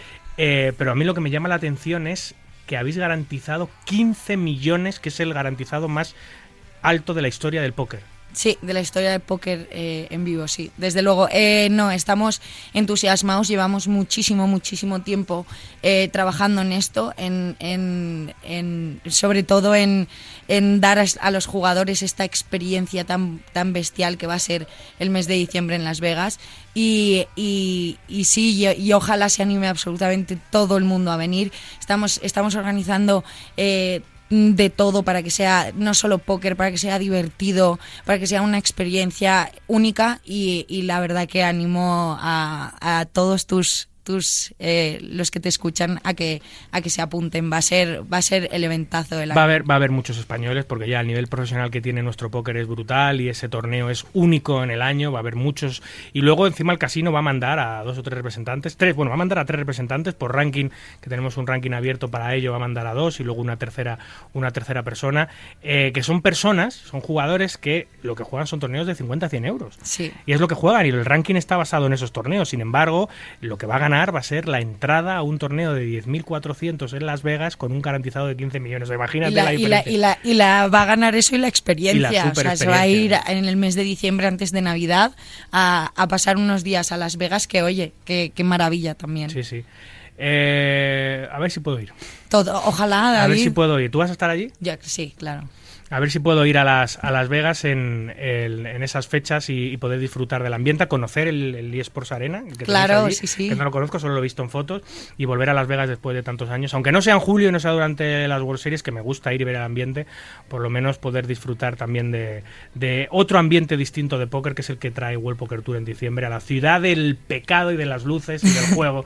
Como es, como es Las Vegas, que es eh, un parque de atracciones para los que nos gusta jugar. Sí, el Disney de adultos. ¿Alguna cosita que, que te dejas en el tintero, Pink? ¿Alguna cosita que te gustaría Nada, que, que es un placer que me hayas invitado, que mil gracias y, y que nada, que, que seguimos, seguimos eh, trabajando juntos y estoy entusiasmada por volver en septiembre. Que parece que queda mucho, pero no queda tanto. No ¿eh? queda nada. El 10 de septiembre en el Casino Gran Vía viene por fin, después de tantos años, World Poker Tour a Tierras Patrias, a la capital del reino. Estará teniendo un festival espectacular, como un main event de 1100, con high rollers, con eventos incluso exclusivos para mujeres y eventos para todos los bolsillos. World Poker Tour Prime. Pilar Mejías, Pinky, eh, vuelvo al tour manager de World Poker Tour. Ha sido un verdadero placer tenerte con nosotros hoy. Igualmente, gracias David. Estás escuchando Marca Póker con David Luzago. Síguenos en Twitter, arroba marca póker.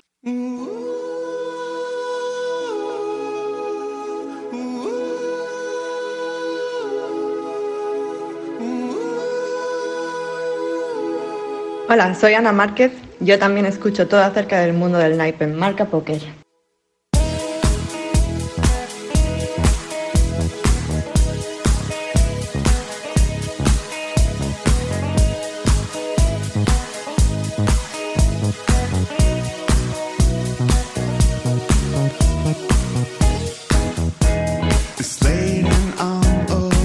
Bueno, vamos ya con el repaso a las noticias de esta semana, las más importantes. Vamos a empezar con el festival que lo eclipsa todo estas fechas, la World Series of Poker, donde el actor y amante del Poker Beast, Baun, vestido de gladiador romano, ha sido el encargado este año de presentar el brazalete de campeón del evento principal. Él fue también el encargado de dar el Shuffle Up and Deal inicial del torneo en un pequeño show en donde se mostró ese brazalete de campeón del evento principal. La Asociación de Directores de Torneos de Póker, la TDA, volvió a reunirse en World Series of Poker y junto con el tema de los solvers acordaron una nueva regla para el No Limit to to Seven Single Draw, que es otra modalidad de, póker. Es la primera vez en tres años que se volvieron a ver las caras en el Poker Go estudio del área para discutir las novedades en cuanto a reglamentación de póker en vivo se refiere. Su director, hablamos de la cenada, Matt Savage, dijo que con el tema de acudir a los solvers a solucionar problemas entre manos en una, herramienta que hay online, eh, él no puede hacer nada, eh, pero está abierto para seguir este tema en el futuro y ver cómo evoluciona esta tecnología en relación con los torneos en vivo. El icónico jugador norteamericano Phil Hellmuth, que acostumbra a hacer su entrada al evento principal cada año eh, y lo hace haciendo un verdadero show, este año ha decidido eh, disfrazarse de Darth Vader, pero ha sido abucheado por gran parte de los jugadores por interrumpir el torneo. A través de su Twitter anunció horas antes, eso sí, que sería una entrada modesta y lo cumplió, ya que el disfraz era de dudosa calidad, por no decir que era cutre, pero cutre, cutre. Si eres fan de las retransmisiones de World Series of Poker o te apetece verlas este año, estás de enhorabuena. PokerGo, la plataforma de pago que tiene los derechos de emisión, ofrece más de tres horas de transmisión en abierto del evento principal a través de su canal de YouTube. A pesar de la polémica suscitada por un vídeo donde se ven eh, dos, eh, tres de picas en el mismo flop en el evento 68 de las World Series of Poker, la organización no amenazó a los jugadores si lo publicaban, como se había dicho, extendido en redes sociales. El director de World Series of Poker, Jack Effel, salió a desmentir esta amenaza a los jugadores, y es que según el pro Christopher De Machi, una flor del festival amenazó con descalificar a los jugadores del torneo si publicaban fotografías o vídeos de la situación, así como banearlos de todas las propiedades de Caesars. La publicación en Twitter generó mucha polémica en contra de la supuesta amenaza de las World Series, pero la realidad es que fueron fake news. El incidente en concreto se debió a que una baraja defectuosa no se verificó correctamente, pero el problema, según la organización, se solucionó rápidamente. Las Vegas podrá abrir clubes y salas de marihuana este mismo año, aunque el consumo fuera de ellas seguirá siendo penalizado. Ah, los llamados clubes de marihuana podrán abrir a finales de este año con algunas restricciones y con un proyecto que se espera abarque todo el estado de Nevada en los siguientes meses. La Junta de Cumplimiento del Cannabis de Nevada aprobó casi por unanimidad el consumo de marihuana en instalaciones autorizadas, aunque las leyes siguen prohibiendo la venta a menos de 1.500 pies de un casino. El gobernador Steve Sisolak dio la bienvenida a la medida y lo expresó públicamente a través de sus redes sociales, esperando que esta iniciativa ayude a fomentar aún más el turismo en la ciudad del juego. Polémica en el heads up de uno de los eventos más importantes del festival, que a la postre acabaría ganando el norteamericano Dan Cates contra el brasileño Yuri Dibseleski. Yuri ha señalado días después en una entrevista que el comportamiento de Dan en toda la mesa final, incluyendo el heads up, dio verdadera vergüenza ajena y que algunos de sus comportamientos y formas eran poco profesionales, más allá de su atuendo. El caso es que Dan se presentó en la mesa final disfrazado del ex luchador de WWF, Macho Men, copiando sus maneras de hablar y expresarse. Yuri afirmó que no tenía ningún problema con el disfraz con el que apareció Kate, sino con algunas actitudes que tuvo en la mesa como no poner el ante, retrasar la partida, llegar tarde a cada descanso pensando que todos tienen la obligación de esperarle eh, y muchas otras eh, cosas más. Según el brasileño, lo peor fue que la, lo peor fue la indiferencia de la organización que le seguía el juego en todo momento. Acusa a Cates de tener una actitud de niño, mimado y egocéntrico. Y para cerrar, una noticia off-poker de World Series, y es que Francia se lleva el Mundial de Indoor Soccer para jugadores de distintas nacionalidades de las World Series. México, Argentina, Chile y Brasil representaron al mundo latino, sin embargo, no pudieron contra los franceses que también vencieron a España en la gran final. Este campeonato se celebra desde el 2014, el campeonato de fútbol, y en esta edición, finalmente, como decimos, fue Francia la que logró vencer tras superar a España por 2 a 0. ¡Qué mala suerte! Escuchas Marca Póker, el deporte rey de corazones.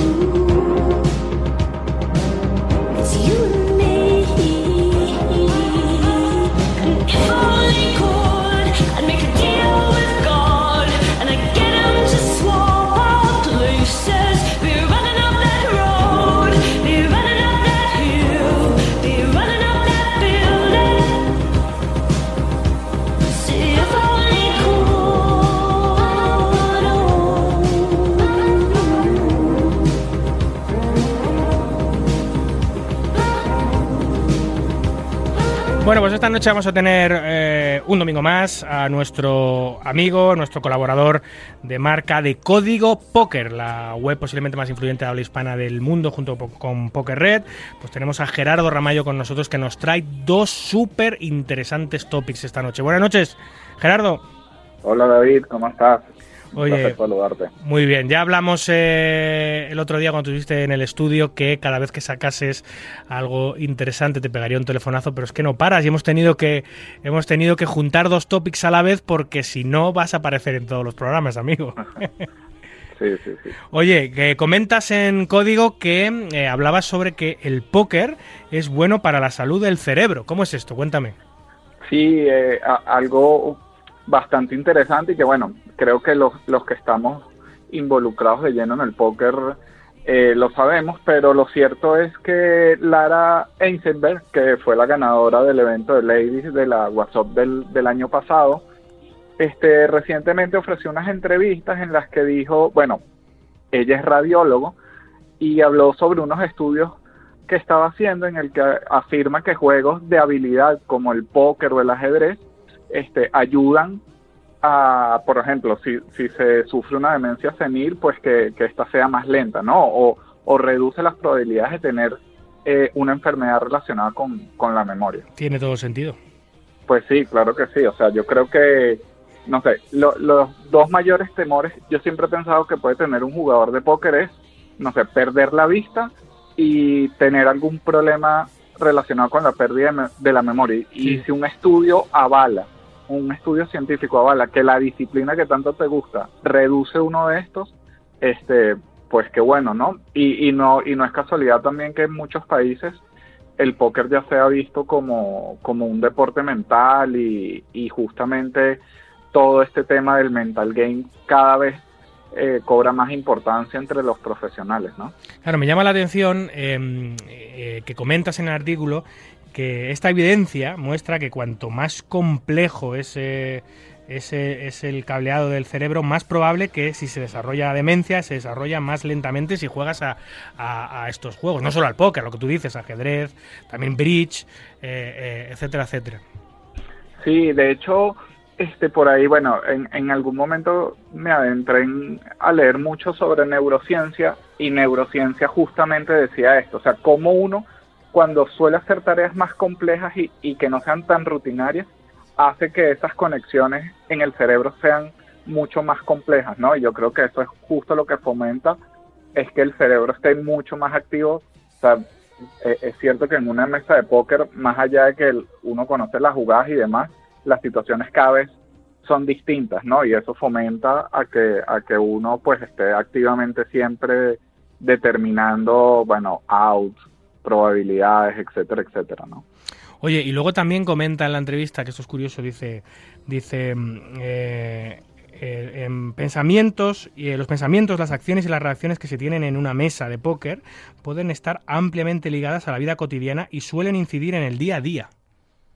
Sí, sí, bueno, yo creo que, eso es algo de, de lo cual los jugadores de póker siempre hablan y es que no puedes desligar lo que pasa dentro de las mesas a lo que pasa afuera. No solo de cómo te puede afectar emocionalmente eh, una decisión, sino que el crecimiento que tienes, ¿no? Ese, ese mismo razonamiento, cómo estudias al rival, eh, pues muchas veces te ayuda incluso, no sé, con tu trabajo, con tu pareja, eh, está estrechamente relacionado, ¿no? Sí, sí. Eh, bueno, te comentabas, Laura em, Eisenberg es, eh, la, es, la vigente, ya no porque se ha celebrado el evento de mujeres hace unos días, hay una nueva campeona, pero es la campeona del año 2000, Lara Eisenberg, la campeona de 2021, radióloga, em, y es la que ha comentado efectivamente que el póker es bueno para su cerebro, cosa que ya intuíamos, sabíamos, porque es un ejercicio eh, cerebral brutal, el que practicas, la estrategia que lleva intrínseca el juego hace que tengas que hacer cálculos continuamente, que tengas que estar moviendo la mente de arriba para abajo, y es maravilloso también saber que esto puede, puede acelerar el proceso de deterioro de nuestra cabeza, ¿eh? que eh, de hecho yo, yo tengo en el casino varios clientes de, de casi 90 años que siguen activos jugando al póker y jugando las partidas tengo concretamente dos jugadores de 88 años y un jugador de 86 años que son habituales de diarios y uno de ellos además es habitual de cash y torneos y seguramente se mantenga joven eh, cerebralmente por, por practicar eh, nuestra disciplina.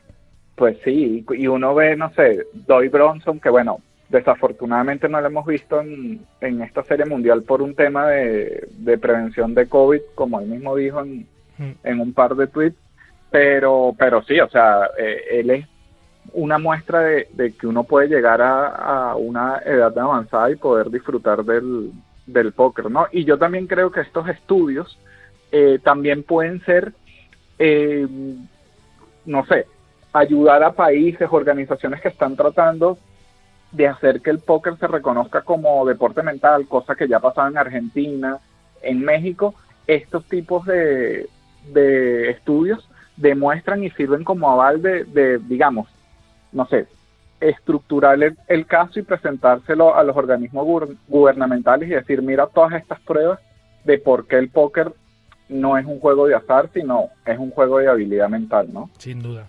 Hablando de personas mayores que, siguen en activo, o sea, que, no que siguen en activo, desgraciadamente el que voy a hablar no lo hace, pero pero que han conseguido grandes cosas siendo muy mayores. Bueno, en España tenemos uno de los ejemplos más grandes, miembro del Hall of Fame del póker español, Cayetano García, que con 84, 85 años fue campeón de España, pero no campeón de España senior fue campeón de España total, campeón de España peleando hasta el último día contra los mayores talentos de póker de nuestro país, porque además eh, él fue campeón de España eh, un año antes justo de morir y, falleció por, por, un tema nada que ver con, con, su cabeza, ¿no? Es decir, él estaba en plenas condiciones físicas mentales y, lo demostró claramente durante todo un año, siendo el dominador absoluto del Campeonato de España y con su edad, 84, 85 años, ser campeón de España. Obviamente va a ser muy complicado que alguien le quite ese título, ¿no? Es el, campeón de España más longevo, más mayor, pero, pero es cierto que, que lo consiguió. No sé si lo sabía, Gerardo.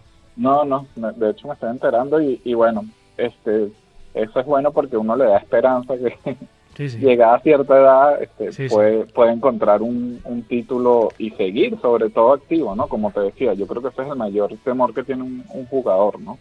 Y hablando de temores y hablando de cosas eh, menos eh, agradables, el segundo topic del, de los que nos vas a hablar hoy es de, de, una posible recesión, que va a ser una realidad, la recesión económica mundial, europea, etcétera, eh, pero sobre todo, cómo puede impactar esta recesión económica mundial en nuestro mundo, Gerardo. Sí, bueno, se está esperando que prácticamente la recesión llegue para el segundo trimestre de, el segundo semestre de 2022, que es una realidad en puerta. De hecho, eh, mucho se dice que los mercados ya lo están dando eh, por sentado y efectivamente eso yo creo que puede llegar a, perjudicar mucho la industria del póker y no solo la del póker, sino mucho. Pero hablando del póker sí, porque se eh, merma un poco, digamos, la liquidez que existe en la industria para hacer muchas cosas, ¿no? Pero primero hay que entender por qué eh, se da una recesión, ¿no? Y, teóricamente dice que es cuando se dan dos trimestres consecutivos donde el Producto Interno Bruto de un país eh, no crece. ¿Y cómo se mide el, Producto Interno Bruto? Pues con los bienes y, servicios que crea esa nación. Entonces, pues sí, eh, se espera el dato, digamos, el dato oficial que va a ser a final de, julio y que habla del, del Producto Interno Bruto de junio, va a confirmar lo que ya es un secreto a voces que, que se va a entrar en una recesión, ¿no?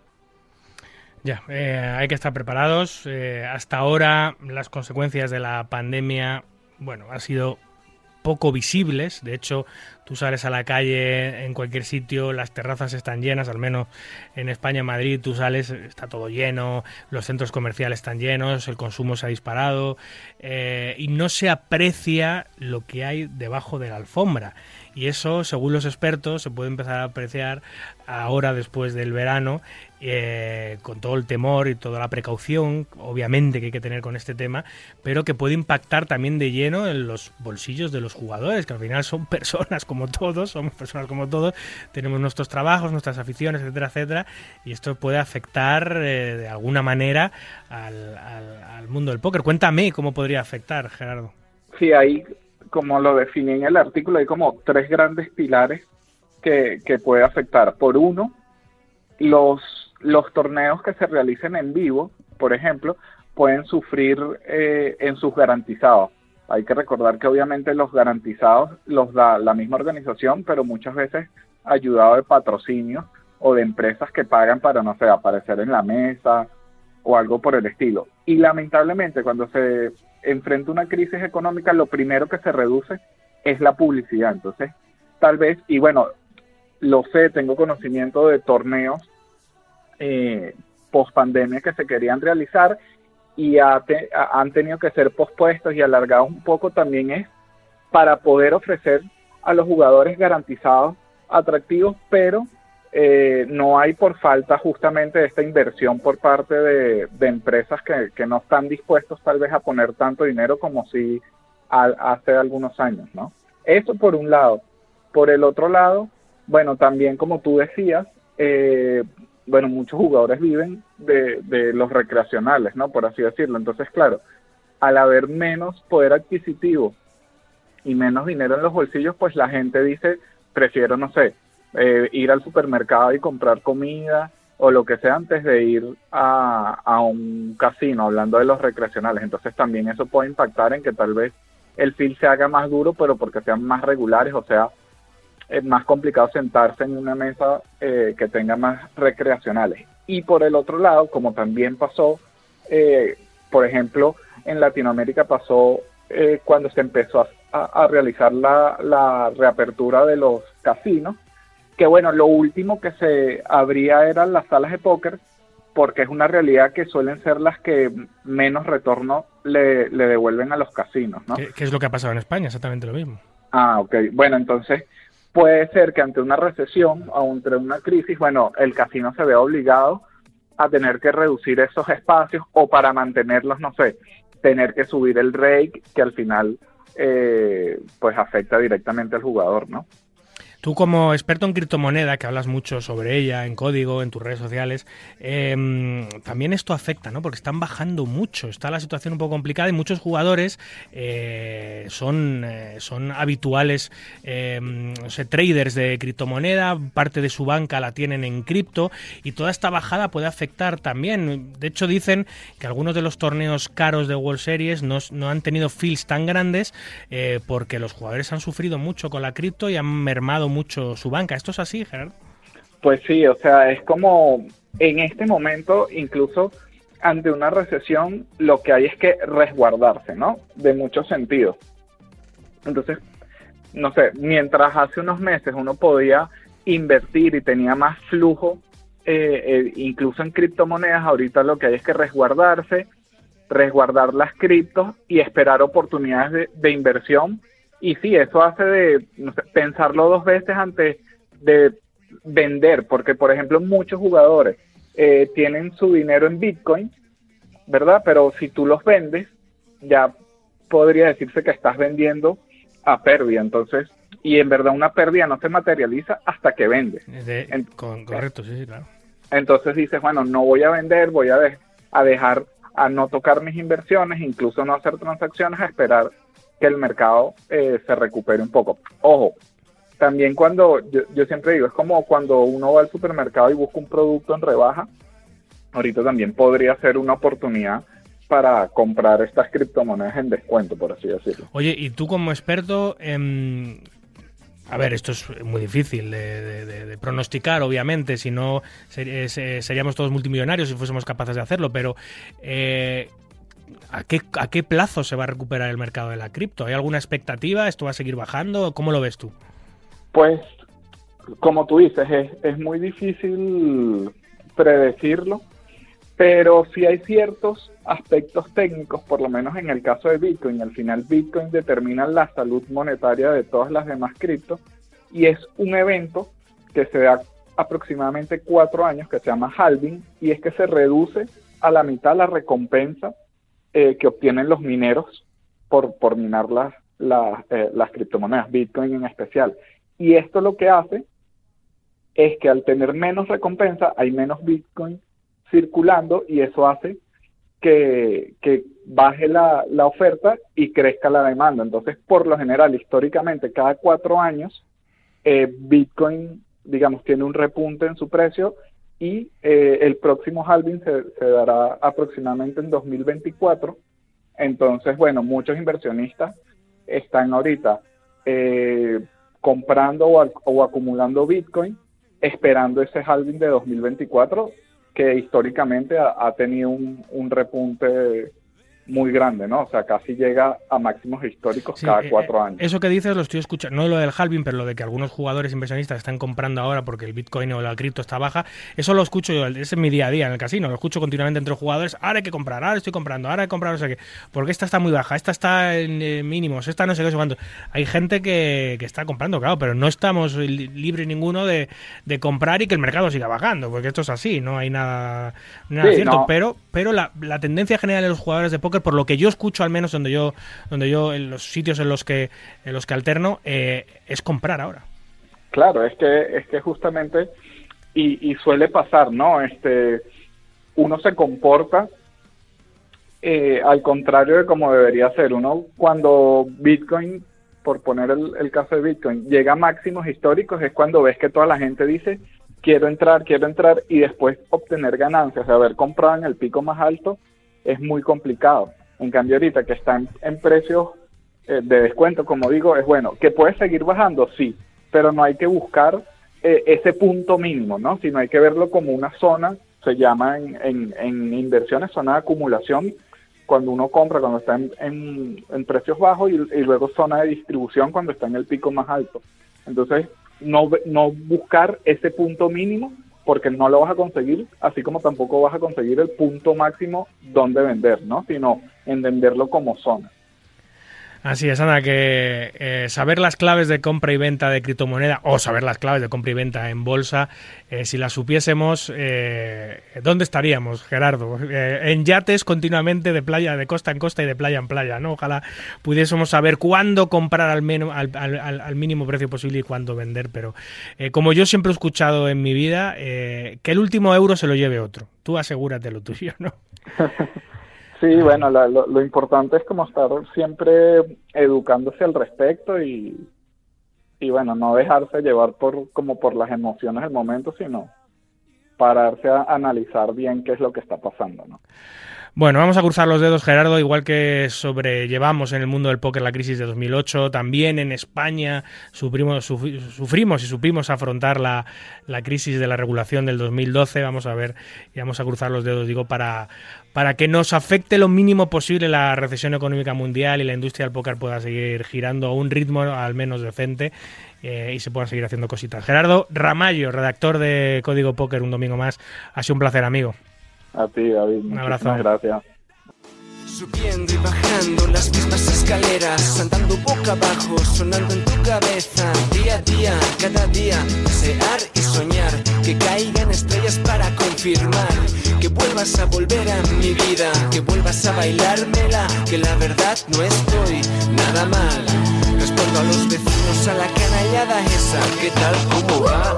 Hablemos de fútbol mejor, que ni esta se merece el oro de balón, que si no se lo dan... Estás escuchando Marca Póker con David Luzago. Dios, cuánta ficción, suerte que te veo, suerte que te acercas, suerte que te beso. Sentí que algo que estaba apagado se encendía y fue entonces cuando realmente empezó el día y sonaron las trompetas de la muerte. La gente se puso a bailar, se puso caliente, se puso a jugar con la lengua entre los dientes, bien juntitos como dos gemelitos en el vientre. Y yo me puse contento como loco de alegría porque en lugar de Barcelona, La Habana, esto parecía, esto parecía.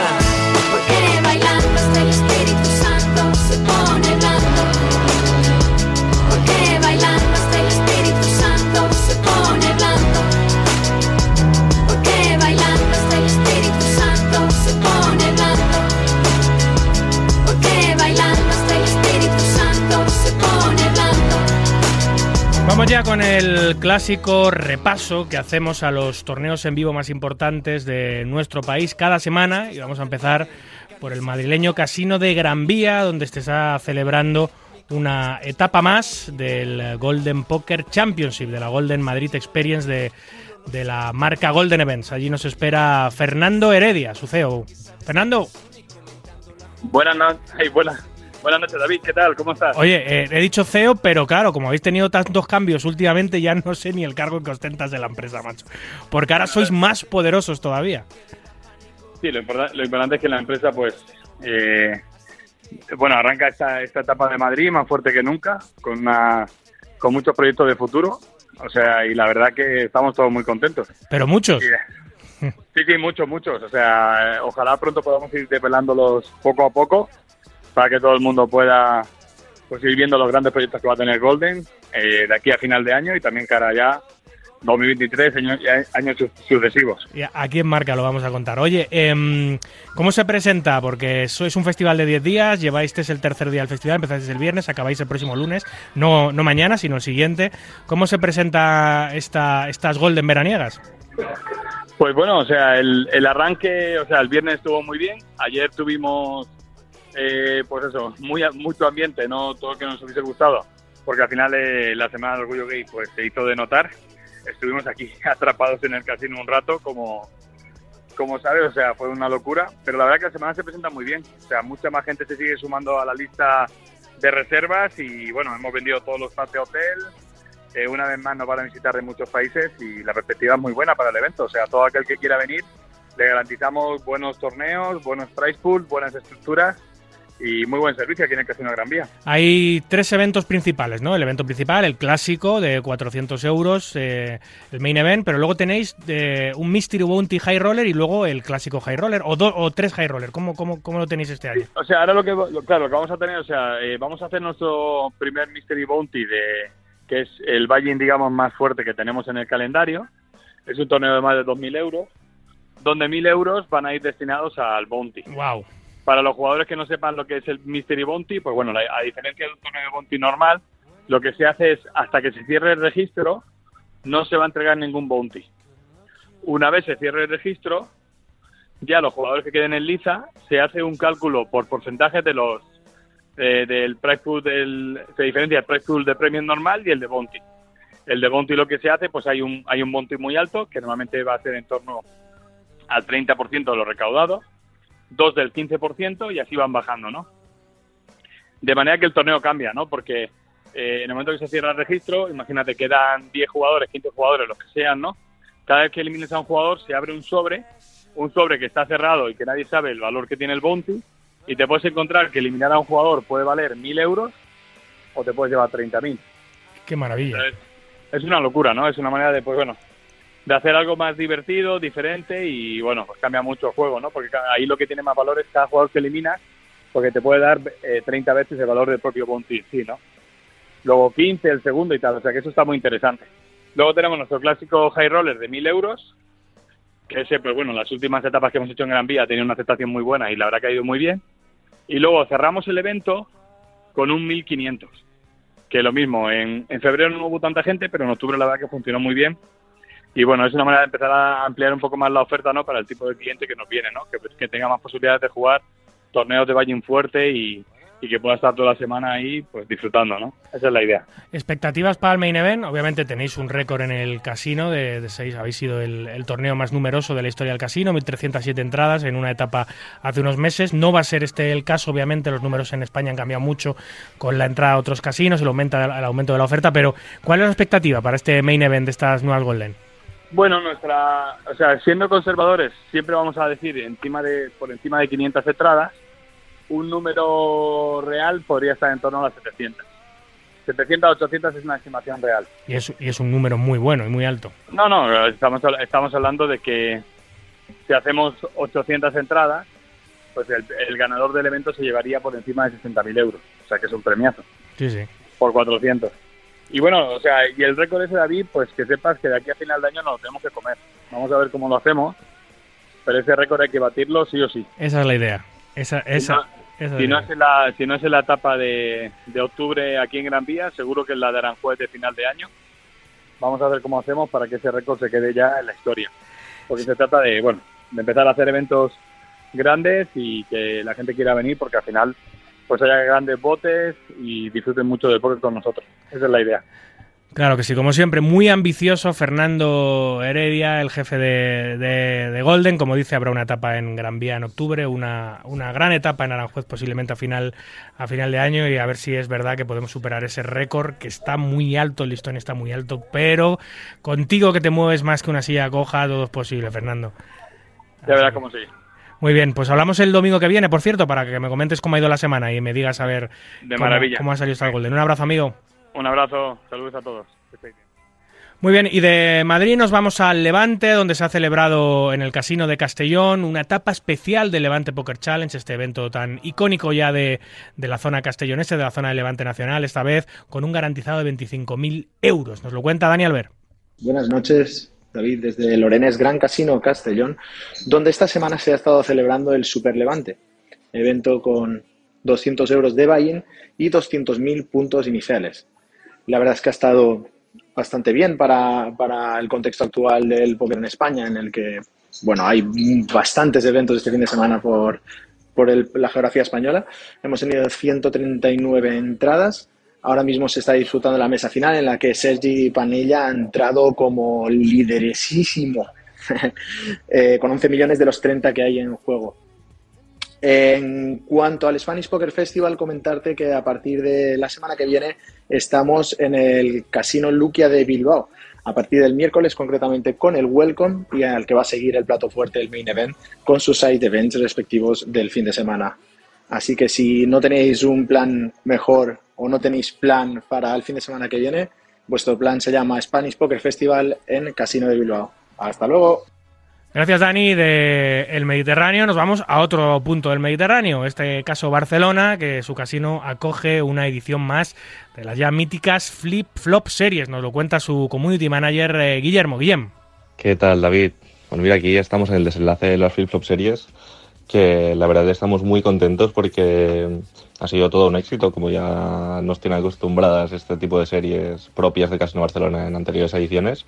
Hemos tenido más de 300 jugadores en el opening, más de 300 también en el main. Hemos hecho dos high rollers, un high roller normal y un super high roller. Hemos implementado torneos nuevos que la verdad que han tenido una gran aceptación, como puede ser el Highlander Mystery Bounty o incluso el propio Mystery Bounty. Y como te digo, muy, muy, muy contentos, muy contentos de, de cómo ha ido el festival, de los jugadores regulares, para quien está pensado este festival, también están muy contentos. Y cada vez más no, está viniendo cliente nacional e incluso internacional a nuestras series, por tanto creo que podemos valorar positivamente el trabajo que estamos realizando desde Casino Barcelona. Y esto nos sirve como preludio a lo que tenemos ya, ya aquí en dos semanas, que es el CEP y el EPT. Así que nada, ahora toca coger fuerzas estas dos semanas y, y volver a la carga con, con el, festival referencia a nivel europeo que es el CEP y el EPT. Así que David, te mando un fuerte abrazo y espero verte por aquí, sea jugar los flip-flop, el Christmas o, o, el CEP, que nos haría mucha ilusión verte por aquí. David, te mando un, un abrazo fuerte. Otro abrazo, Guillermo. Ojalá sea así pueda desplazar a Barcelona en las próximas fechas. Muy bien, esto ha sido todo por hoy. Aquí concluye nuestro centésimo, septuagésimo cuarto programa. Un verdadero placer, como siempre, compartir este ratito nocturno con los amantes noctámbulos de la baraja. En la producción, en la técnica estuvo el gran Víctor Palmeiro y a los micros, como siempre, un servidor, David Luzago. Recuerden, para jugar al póker online, no lo duden, jueguen en winamax.es, la plataforma número uno de eventos online de nuestro país. Cuídense mucho, cuiden de los suyos y continúen, por favor, respetando las indicaciones sanitarias. Esto no ha acabado. No a la invasión, no a la guerra. Hasta el próximo domingo, amigos. Adiós.